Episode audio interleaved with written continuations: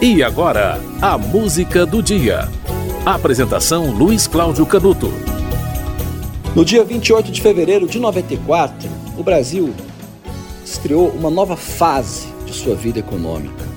Talvez a fase definitiva.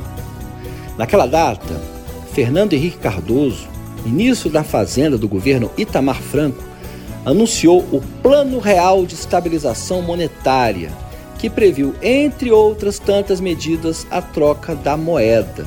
Ela deixaria de ser o cruzeiro. No início virou a URV, Unidade Real de Valor, que nem chegava a ser uma moeda, era uma, uma, uma transição. Naquele período, a inflação no Brasil chegou a 50% em um mês e aí caiu a zero. E pela primeira vez, um plano econômico não usou medidas extremas, como congelamento de preços, né, que foi aquela aquela alegria no governo Sarney, né, que depois foi tentado outras vezes e, e, e com, com, fracassos sucessivos, né, controle de preço, confisco, como o governo Collor é, é, promoveu, né, é, ou bloqueio econômico, né, se, se alguns preferem essa expressão, é, interferências em contratos, nada disso foi feito. Foi um plano completamente diferente dos anteriores. Depois de tantos planos fracassados para matar a inflação no Brasil, quase ninguém acreditou que o plano real fosse dar certo, mas deu certo. A cultura inflacionária no Brasil era tão arraigada que pouco tempo depois houve uma sequência de quebradeira dos bancos, que estavam acostumados a sobreviver por décadas graças à inflação. De certa forma, a gente pode dizer que os bancos não acreditaram no plano real, né? Seria mais um plano a ser fracassado, mas deu certo e bancos quebraram.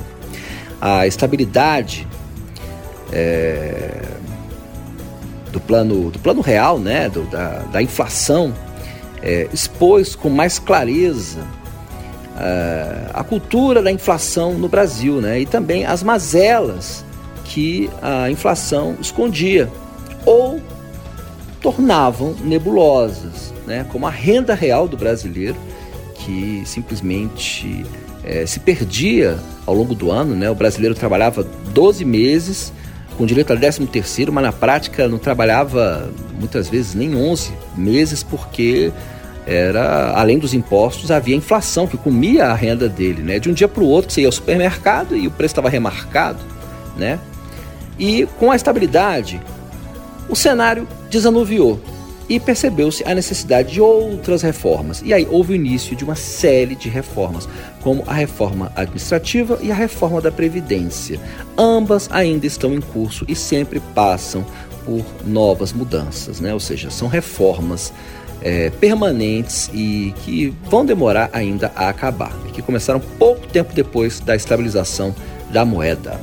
Você vai ouvir na música que lembra o início da maior revolução da história econômica do Brasil, o Plano Real, que debelou a inflação, a inflação que ensaia uma volta, mas olha, nada comparado àquela época. Quem viveu os anos 80 e os momentos é, antes do Plano Real, não tem ideia, não tem. É, é, é, é quem não viveu né, é, esse período não tem ideia de como, de como era estranho. Quem viveu sabe, você ia comprar um, um, um digamos, um biscoito no supermercado, digamos que, que hoje houvesse inflação, hoje o biscoito está seis reais, no dia seguinte você voltava, estava 7,30, no outro dia estava 8,15, era um negócio maluco. E a cultura inflacionária simplesmente morreu e nós estamos acostumados já há muito tempo, muita gente nem viu esse tempo, estamos acostumados a viver é, em um país estável economicamente, uma coisa que não havia durante décadas o Brasil não, é, não tinha essa estabilidade. Temos que lembrar sempre esse aniversário, 28 de fevereiro de 94. Você vai ouvir uma música do Plebe Rude, fez muito sucesso nos anos 80. Minha renda. Você me prometeu apartamento em Ipanema,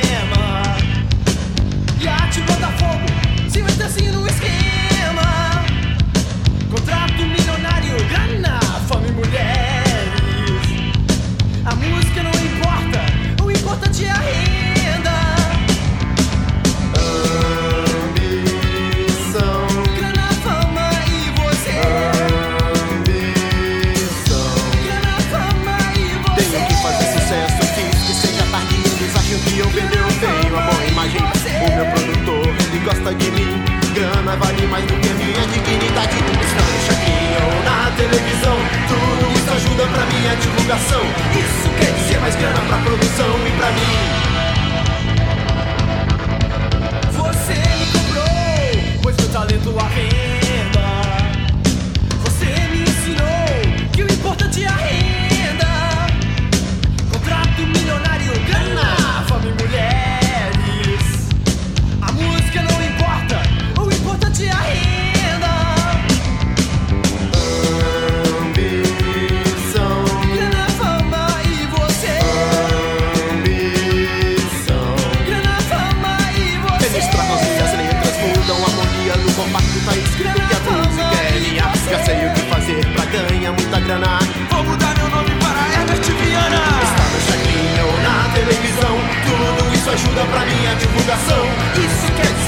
Pra produção e pra mim.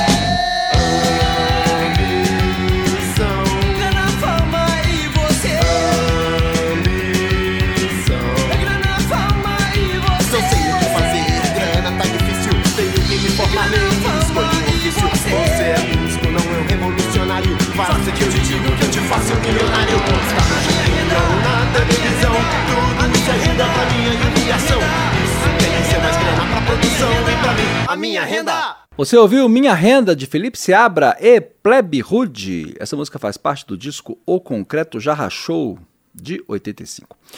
Olha, é... a música foi essa porque hoje é aniversário de 30 anos do Plano Real de Estabilização Econômica. No dia 28 de fevereiro de 94, o Brasil entrou em uma fase inédita de sua vida econômica. O ministro da Fazenda, Fernando Henrique Cardoso, implementou o Plano Real de Estabilização Monetária. Eu falei econômica? Estabilização monetária, que previu, entre outras medidas, a troca da moeda de cruzeiro para o real, mas no início foi a URV, né? Unidade Real de Valor. E tudo isso aconteceu no governo Itamar Franco, um dos melhores governos da história do Brasil. Olha, o Plano Real foi o maior plano de inclusão de renda da história, tá? Pouca gente se dá conta disso, porque não foi algo palpável, né? Não foi aquela coisa de dinheiro no bolso. Não. O Plano Real possibilitou a estabilidade. As pessoas passaram a poder se programar. Elas deixaram de perder dinheiro diariamente, passaram a programar sua vida, passaram a, a se organizar e passaram a ter de fato uma renda previsível, né? E houve, foi aquela fase, né, que o brasileiro tomava iogurte, né? Se falava na época, né, comia frango e tomava iogurte, que eram coisas que que os pobres não tinham como fazer e depois de algum tempo passou a poder fazer. O tempo passa, hein? 30 anos de estabilidade, o Brasil tem uma inflação, todo país tem inflação, tá? E uma inflação pequena é sempre algo, alguma coisa saudável, né? E o Brasil tem inflação, uma inflação que, que existe, às vezes aumenta, às vezes diminui, mas nada comparável ao período da hiperinflação, quando você ia ao supermercado e se deparava com preço, no dia seguinte estava outro, no outro dia estava outro, você ia de manhã, comprava arroz e, e, era melhor comprar de manhã do que à noite, que à noite estava mais caro. Era um negócio maluco. Quem viveu aquela época sabe como é. E muita gente hoje em dia não de, de gerações mais novas, né? O Plano Real tem 30 anos. Então tem uma geração imensa, tem uma quantidade imensa de pessoas que não têm nem ideia de como é que era o Brasil da época da hiperinflação. Quem viveu sabe. A música do dia volta amanhã.